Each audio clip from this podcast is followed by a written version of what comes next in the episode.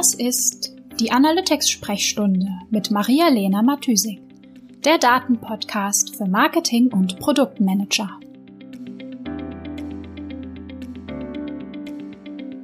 Das ist die Episode Nummer 19, die Cross-Domain-Tracking-Lücke. Hallo und herzlich willkommen zu einer neuen Episode der Analytics-Sprechstunde. Ich ähm, hoffe, ich erzähle euch heute keinen Quatsch. Es ist nämlich noch sehr, sehr zeitig am Morgen. ähm, es ist gerade sieben. Aber ich habe heute noch eine weitere Podcast-Aufnahme ähm, mir vorgenommen, weil ich nämlich gerade dabei bin, ein paar Interviews für euch aufzunehmen, die ähm, nächstes Jahr oder zwischen meinen Episoden äh, veröffentlicht werden. Deswegen bin ich gerade ein bisschen am Vorarbeiten, aber ich möchte euch natürlich trotzdem die montägliche Ladung Analytics-Wissen nicht vorenthalten. Genau, deswegen ähm, habe ich mir heute äh, vorgenommen, ein bisschen an das Thema von letzter Woche anzuschließen. Ähm, letzte Woche ging es ja darum, ähm, wie Google Analytics Referrer-Informationen ähm, verarbeitet und wie Google Analytics dann einen Marketingkanal definiert. Und da möchte ich heute ähm, anschließen und da weitermachen. Und zwar während das letzte, in der letzten Episode um unbekannte Referrer ging und Referrer, die verloren gegangen sind, soll es heute um zu viele Referrer gehen. Also, wo findet ein Verweis des Nutzers statt, wo eigentlich keiner sein sollte Nämlich, wenn ein ähm, Besucher, wenn der Traffic sozusagen Referrer-Informationen mitbringt und Google Analytics übermittelt, wo eigentlich keiner sein sollte. Was sehen wir in den Daten? Wie erkennen wir das Problem oder was, was fällt euch auf?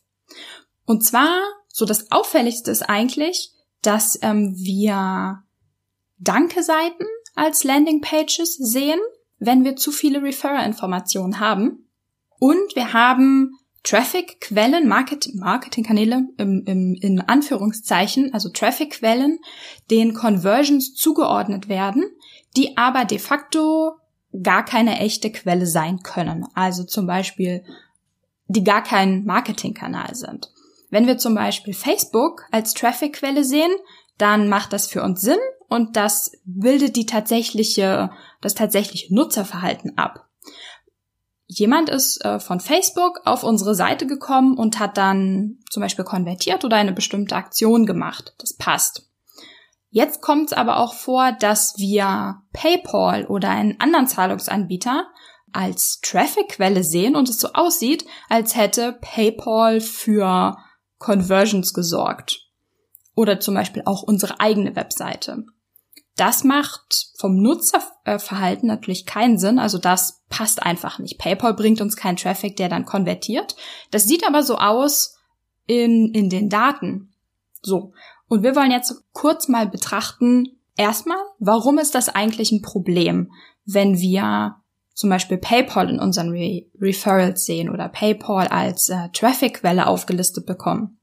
Naja, also das grundlegende Problem ist, dass wir Informationen verlieren. Denn wir sehen am Ende, ah, PayPal bekommt eine Conversion zugeordnet. Hm, das kann irgendwie nicht sein. Was war denn jetzt die echte Traffic-Quelle, die diesen Nutzer auf die Seite gebracht hat? Und das geht uns verloren. Also die Information wird sozusagen von PayPal, von der PayPal-Information überlagert. So, wie kann das passieren? Was ist der Hintergrund ähm, dahinter? Also ich bezeichne das als äh, die Cross-Domain-Lücke.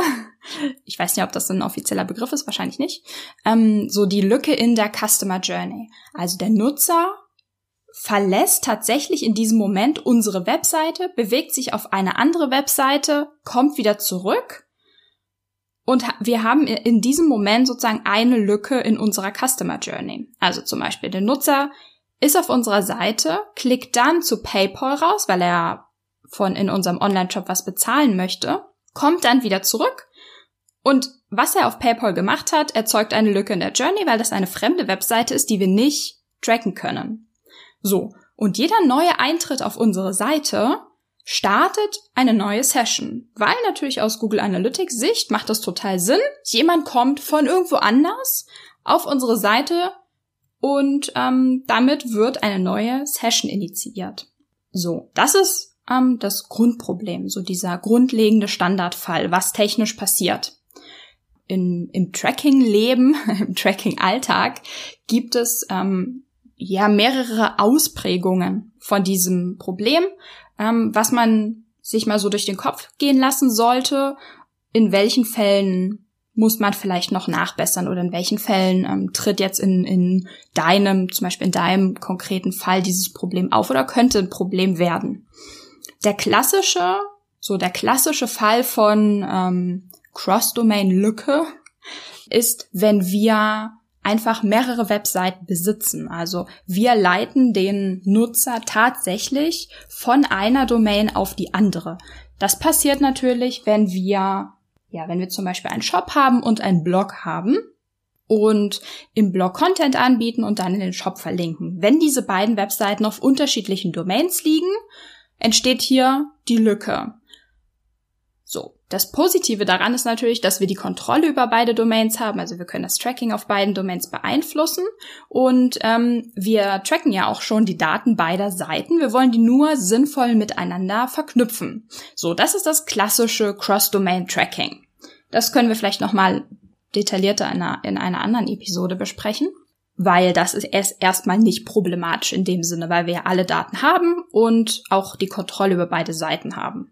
Was problematischer wird, und da habe ich so ein bisschen zwischen zwei Fällen ähm, unterschieden, ist einmal haben wir so ein Tool über, übergreifendes Tracking. Also häufig benutzt ihr, ich auch, viele Webseiten, ähm, andere Tools, also zum Beispiel Formular-Tracking-Tools, ähm, wie zum Beispiel HubSpot, die werden von extern sozusagen eingebunden. Also die werden zum Beispiel als iFrame eingebunden. Und über diese Tools, diese, die liegen ja auch auf einer anderen Domain. Die liegen ja erstmal nicht auf unserer Domain, auch wenn sie auf unserer Seite eingebunden sind. Die liegen ja weiterhin auf dieser, auf der iFrame-Domain. Und hier bewegt sich der Nutzer auch von unserer Seite auf die andere Domain in Form dieses iFrames. Und hier haben wir sagen wir mal, eingeschränkte Kontrolle über die andere Domain. Also viel, viele Tools ermöglichen es uns, unsere Tracking-ID zu hinterlegen und die senden dann die Information, wer damit interagiert hat, auch an unsere Tracking-ID zum Beispiel. Also, dies ist eher so ein Randproblem.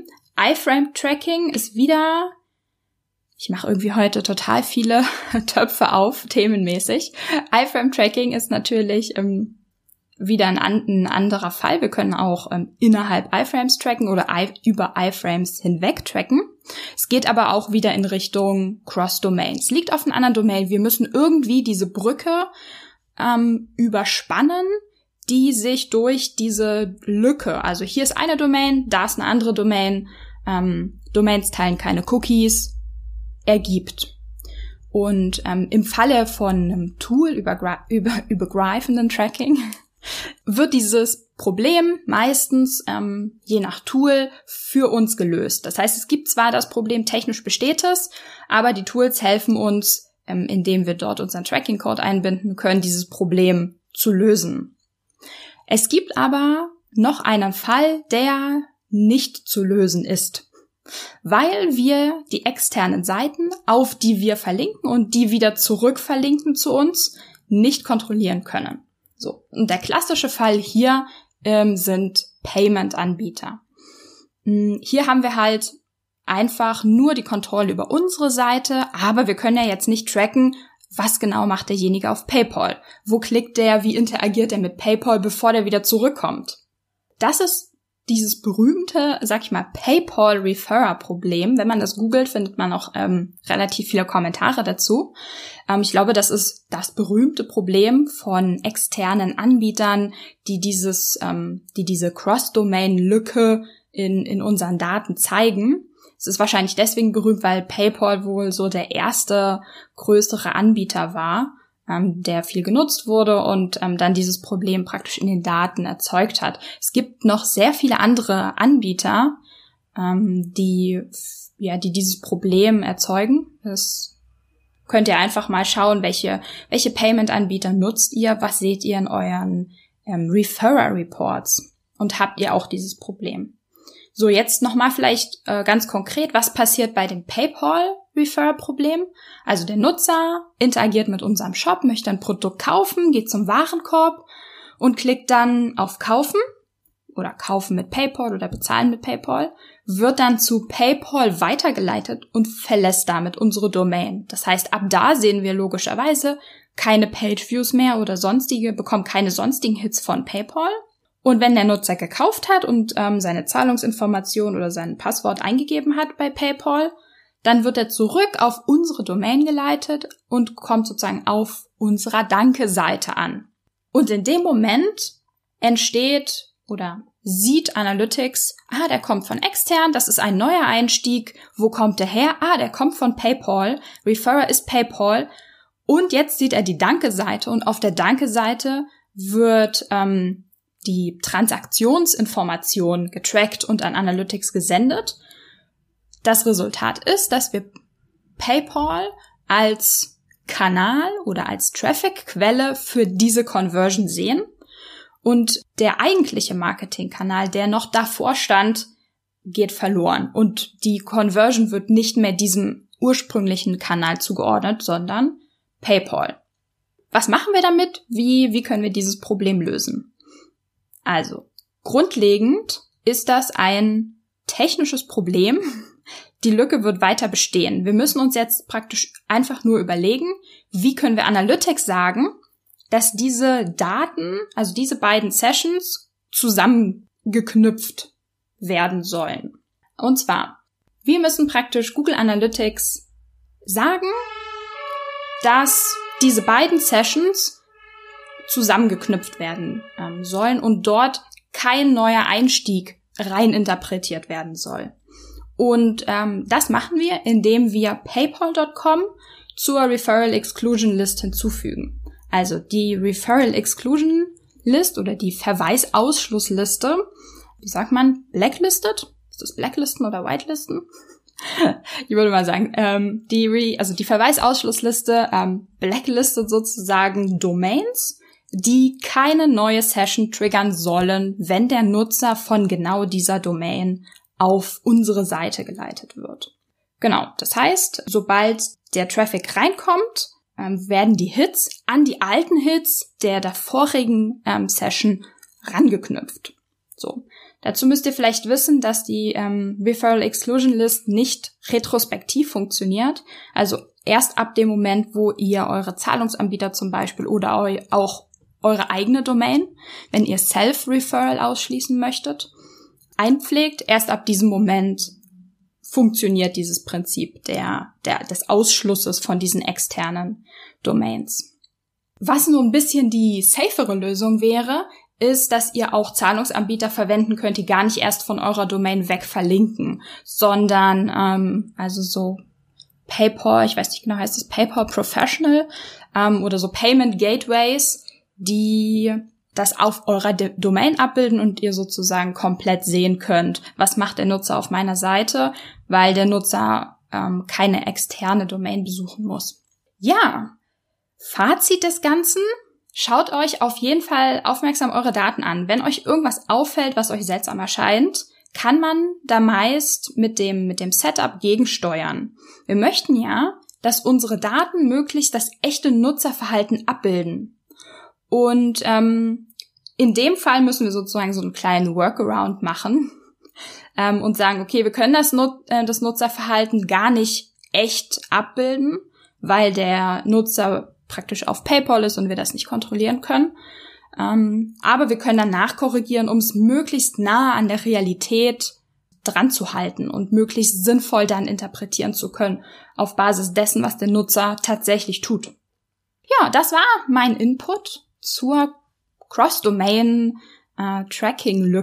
Ich hoffe, ihr konntet ein bisschen was mitnehmen, auch wenn ich heute äh, relativ viele weitere Themen ähm, aufgemacht habe, in die ich, die ich jetzt nicht weiter vertieft habe. Aber ich werde mir das mal merken und dann für eine der nächsten Analytics-Sprechstunde-Episoden mitnehmen. Wenn ihr euch ein Thema wünscht, schreibt mir auch gern, dann ähm, nehme ich das auch gern mit auf in die Sprechstunde.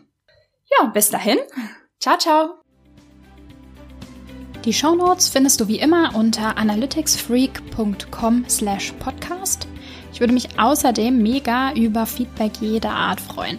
Also schreib mir gern eine Mail an maria at analyticsfreak.com oder über meine Social Media Kanäle.